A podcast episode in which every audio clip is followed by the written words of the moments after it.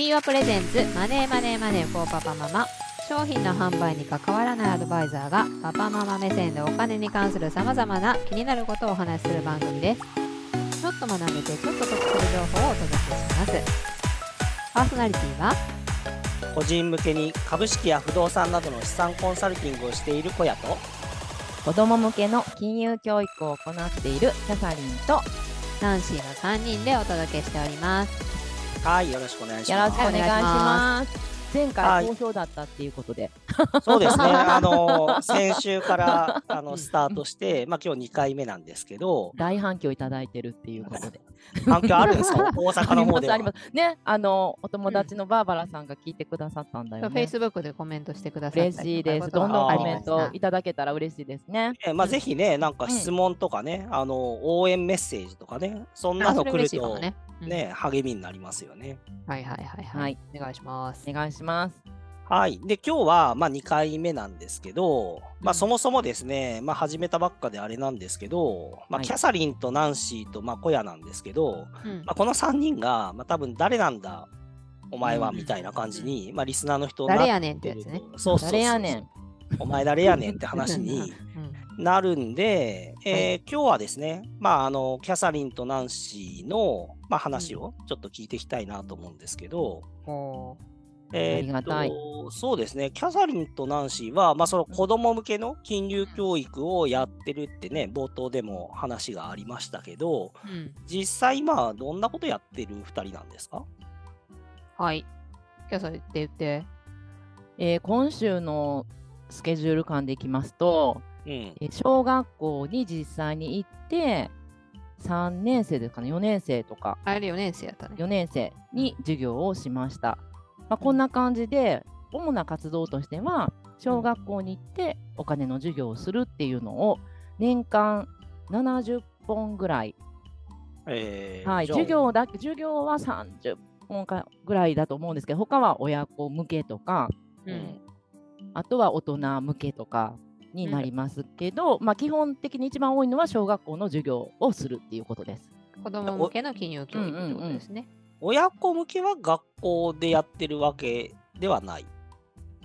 あそうですね。学校はね PTA ううんうん。ん、そう、学校は、なんていうの子供がやっぱり多いです。PTA でたまに親子向けを用意してくれることが多いんですけれども、PTA とかはな、何でやるの？授業でやるんじゃなくて、なんか別の時間とか機会を作ってくれてみたいあそれこそ今、キャサリンが PTA の役員やってるんですけど、な。まあ、PTA の役員やってたら、あの、なんていうかな、年2回は講演会せんとあかんとか決まりがあるわけですよね。へまあ、小屋さんももしかして、PTA 会長とかやりそうやーからな。もうなん かう。ちの嫁が今 PTA 会長では、あそうなんや。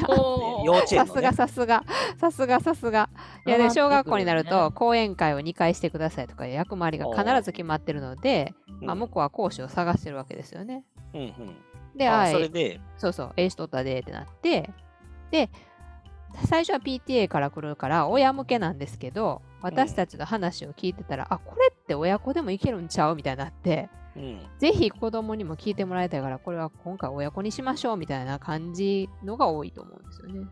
はい。え、であと別枠その小学校とか公的機関が、まあ、8割ぐらいなんですけどーうん。あとの2割は今だと大阪のグランフロントナレッジキャピタルっていうところがあってそこでも月1回親子に授業しするっていうのをしてます。あの大阪の駅前の立ええ派なそうそうビルの、そうそうそうそう。めちゃくちゃおしゃれな場所でね。そうで雨に濡れないって言ってたんですけどちょっとだけ濡れるってことがこの間え、そ、外なの？いや違う違う違う。あの駅から、駅からアクセスの、あ駅からその場所に入るのに、はい。あやってるとこじゃない。そうそそうう。そう5分ぐらい別に青空でやってるわけじゃないんです それも楽しそう かそうやけど違うよね。すごいなんかはいはいはい。あの綺麗な建物なんですけど、そうそこで、え。えー株式を通して金融リテラシーを磨くっていう親子金融講座を月1回やってます。ーおーな、ナレッジキャピタルっていうのは何なんですか？あ、そうそうそうそうそうそう。そう地の。集結場所っていう意味です。うーんあ そう、そういう会社がやってる。えっと、一般社団法人ですね。ううんーんでもまあ、あのーこれあれですね大学とかが入ってね大学とかいろんな有名企業がまあ参画して、まあ、取りまとめは一般社団法人ですね。そうん、そこでで大体月一回ね、年間70日持ってったらね、まあ、5分の1そうですよだから、まあ、ほぼ毎週何かあるみたいなそうなんですよ。感じですよね。でそこでちょっとアピールしたいのが、うんその金融教育されてるっていう方あの結構増えてきたと思うんですけど稼働率ナンバーワンって私は思ってるんですね。稼働率このね。、はい、月だから週2ぐらいは週2でやった24まあだから夏休みとかそういう春休みとかはもっとイイレギュラーであるんですけど、うん。こんなに稼働してる金融教育実務家いるって思まあ子ってるぐらい、供向けという意味ね、はい小学生という意味ではそうかも。そうです。現場を踏んでるっていうことが私たちの特色だと思ってます。なるほど。やっぱあれですか、大阪でやると、うん。笑いも求められるんですか、いや私たち自身が求めに行ってるみたいな感じあー なるほど。笑かしたってなんぼみたいな。お金の話をするのは当たり前で であの分かってもらうのも当たり前なんですけどプラス楽しく学んでもらう、うん、簡単に面白くっていうのがキャッチフレーズなんで。うん。でしかも全員あの一部の方だけじゃなくって隅から隅まで皆さんが気持ちよく学んでもらえるように2人でやっているっていうのが色だと思います。やっぱ大阪はそこはすごいよね。そんななんか違います関西と？いやーあやっぱ大阪でセミナーね、やらされるというか、呼ばれることはありますけど、やっぱなんか、笑いは取るの難しいですよね。そうなんですか？うん何喋ったらうんうんうん。いいんだろうって思いますよね。スってなってくれるかなんやろな、おうんなんか自虐ネタとか？なんやろそこまでなんやろでもサービスの一つとして思ってるとこあるかな？まあもうこれ関西人は生まれながら に教育受けてますからね。そっかこれ生まれながらの武器なんやね。あのこれ今笑うとこですよって言っただけで笑ったりとかしまあそうそうすからね。そうそうそうそうそう。確かに確かに。そうそれを関東の方が言うと、うんうん。なんていうのな？あ受けに来たなっていうので関西人は引いてまうから、そうそうそう。そうそうあとね、東京の人みんな冷たいからね、笑ってくんないほんまですか？いや私この前小屋さんにお仕事いただいて東京行った時に東京の人はみんな優しいんやなって思いましたね。なんかそうやって冷たいイメージがすごいあるけど優しい。親切やけど。どう思った？ん。どこで思った？んなんか誰でもだっ声かてなんかけされた？なんか道とか例えば聞くとかそういうことがあっても結構親切に教えてくれるっていううん。か、まあ、まあ、道はね、おしゃそう そう。外国人そうでもも多いし。そうそうそうそういう感じでなんか親切に対応しようとしてくれるなっていうのがすごい どんなあれやった感じやったけどまあ受けるとかそういう意味ではあれか。そういうことね、うん。わかります。それで、まあ、今は、だからそういう子供向けの金融教育ってことで、まあ、稼働率もナンバーワンだってことで、はい。自称ね。ましたけどはい。自称ね。うん。まあ、自称でいいんすよね。うんうん。で、そもそもな何きっかけっていうか、2人がなんでそんな、その2人組だっていうのも不思議だし、あやっぱそうなんだね。なうん、何でそういうことを始めることになったんですか？うん。まあ、それはですねあの金融教育団体それは東京に本部があるんですけれどもそうそ子供向けに金融教育を行う団体っていうのがあるんですね。なんだっけ、八木さんとこだっけ？あ、そうあそうそうそう。そうう。そう小屋さんだってお友達ってそうそう、キッズ言ってましたもんね。マネーステーション。今日ね、Facebook で八木さんがなんか書いてたよ。書いてましたよね。うん。書いてた書いてた。きうん。まあ、さい最近、最近ちゃうかな。ううん。ん、はい八木さんとこね。はいはい。で、そこの代表だからグローバルマネーウィークのやつか、かな？うん。うんなんだグローバルマネーウィークなんですよね。うん。うん。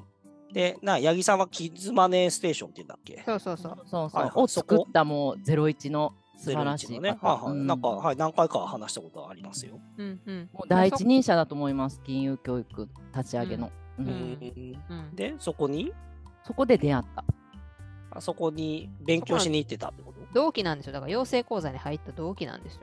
おーそれいつぐらいの昔の話なんですか？2012年やから、2000何年って？12年。2012年の10月やったと思う。じゃあ、10年ちょっと前。そうそうそうそうそうそうそうそうそう。2023でそれ10はそれぞれ2人とも何しに行ってたっていうか、な何のためにそこを勉強しに行ってたんですかそれキャサリンからどうぞ。私はあの結婚して田舎の田舎に嫁いだんですね、どんぐらい田舎なんですか、えー、大阪隣の家までちょっとから距離あるよね。あそうですそうですそんな感じであの大阪から電車で1時間ぐらいかかる、えーはいはい片田舎に住んでるんですけど、もう一つ驚くことに同居だったんですよ。親と。最初結婚した時は違うかったんですけど同居することになったんですね、うん。うん。あの長男が小学校行くのを機に。うん。で初めて田舎のその同居するっていう場所に行って毎日を過ごしてました、3人子育てしてました。はいはい。であの言ったらだから旦那さんのお母さんいらっしゃるんですけどそれがまあ私の何十年後かの姿だなってだんだんこう想像する毎日になったんですね。はいはい。うん、でその時にばあばはいつもまああの畑をと自宅の行ったり来たりをずっとしていてうん私これかって思った時になんかちょっと嫌やなって思ったんですよ。うんこのままじゃちょっと人生終われないここでって思ってであのまあ読書が趣味な趣味なんですけどその時に読んでた本で自分の強みとできることと求められてることがお金になるみたいなそこの30やりたいこととやりたいことだけでもダメだしだから特技があったらお金になる真ん中になるからっていうそういうのを合わせていった時に証券会社出身で株式が好きっていうところがここの真ん中にグッときたんですね。でそうなったらあのーそういう金融機関で働くっていうのも考えたんですけど子供がそれこそ3人いますから調整してパートに出るとか無理やなって思ってじゃあとりあえずじゃあ自分でできそうな感じで考えてみた時にそのキッズマネーステーションに入ったら派遣みたいな感じで仕事がもらえるんじゃないかって思ったんですよ。うんうん。うんうん、でそこに登録っていうか認定講師になったら、まあ、月に1回ぐらいじゃあ講師してくださいって仕事の依頼が来て行くみたいな。あそんな生活がいいわで申し込んでそれでもう一つのきっかけがおじいちゃんがなんか知らないんですけどその時にお祝いかなんかで結構まとまったお金くれたんですねそれでその養成講座って10万だったんですけどその当時。うん。自分の貯金から出すんやったら多分行ってなかったけどなんかポンってプレゼントされたお金があったから行ってみようかなって思ったのをすごい覚えてます。えーそれで行きとました。東京でやってたんですか？いや違うんですよ。関西。大阪で要請される覚えてる？あ大阪で。どこでやったか。うん、いやあれ神戸やったかな。神戸か。うん。なんかまあと関西圏うん。に八木先生が当時は来てオンラインとかないから、そうやそうや。うん。うんうん。八木先生が2日間みっちり教えるみたいな会があるんですよ、うで、ナンシーはどういういきさつで？あ私はですねまああのざっくり言うと専業主婦が嫌やったっていうことなんですけど、ざっくり言すごくざっくり言うとねこのあの結婚して転勤族の主人と結婚して、うん。まあ、仕事がなくなった時に私社会と切り離されてるなってめっちゃ思ったんですよね。うんでなんかなんとかして社会つながりたい。私やっぱり働きたいんだっていうのを思ってた時に、あの何かできひんかなって見たのが、まあ、キッズマネーステーションのその認定講師だった。もともと先生に私はなりたいなりたかった。学校の先生になりたかったっていうのは強烈になるからあ子供に教えるっていうしかも証券会社の知識を生かして教えれる仕事がここに存在するんやったらうんやってみたいって思ったんですよね。でそれもあのずっとやろうっていうよりかはあの私もキャサリンと一緒で専業主婦だったので次就職するまでに何にもしてなかった。らおそらく就職は難しいと思ったからうん。この講師をやってましたって言ったら次の就職に有利に働くかもしれへんと思ってで子供に教えれるんやったらこれなおかつめっちゃええやないのってなってあの私はあの自分の貯金からほんま払いましたので なんかそれをめっちゃ考えてこの10万円はいつになったら回収できるんやってめっちゃすごいかいあの、はいはい。考えてで当時キッズマネーステーションは5期生だった私たち5期生なんですよね。うん。まだ出来たてだったのであこれもしかしてまだ今入ったらもしかしたらここの看板講師になれるかもしれへんって思って、うん。はいはい。そのチャンスを狙って入りました。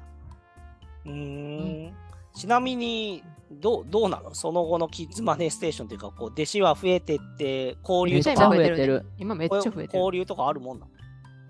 まあ私らはねだから結果的には何年前かな。卒業したんですけど、うん卒業したんですよ。うーん。でその理由っていうのがキャサが入ってみて分かったことがあるよねうん、あそうなんです。私たちの代はそれこそこんなに金融教育って注目されてなくってうん。全然思ってたその仕事が降りてこなかったんですね。うんうん。私はだから月1回ぐらいどこどこ小学校で授業があるので行ってくださいみたいな感じでお仕事が来ると思ってたのに1年ぐらいあるかなないかなみたいな感じで仕事がしたいのにそうやって行って講師したいのにできなかったのでそれがちょっとあれって思ったことですね。でも今はきっと違うと思います。なんか派遣っていうかお仕事が多分いっぱい来ててあと関東にはそこそこいあるけどうん関西でなんかしてくださいっていうのは本当その時は全然なかったです。でもや今はだかららあれやねどうしちゃったからうんわかんないです。やるときはだから自主開催しか自主開催そスタンスがなくて自主開催ってもういろんなこと気にしないとダメじゃないですか集客ができるのか、プログラムがう。うんちゃんと成り立つのかそれからお金の回収はどうするんだとかそういうなんか、まあそういうのがすごい考えながらやらなくちゃいけないことが多くてこれはいかんって言って降り仕事が降りてくるの待ってるようではで自主開催をやってるようではいかんってなってそう2人で相談っていうかいその時の同期とかとも話して、もうこれは仕掛けに行かなあかんねやってなってなるほど。営業に行くんですよね。わかりました。そしたらですね、まあちょっと15分ぐらい経ってきたんで。えーもう経ちました？早いあみんなない話をしてる。いえいえ、まあまあ。でね、多分聞いてる人いろんな人いると思うんですけど、多分今2人がうん認定講師の、まあ、講座受けて、で、やってみたけど、まあ、はたと気がついたら、まあ、別に仕事が降りてこないっていうのは、まあ、なんか言ったら独立あるあるだと思うんですよ。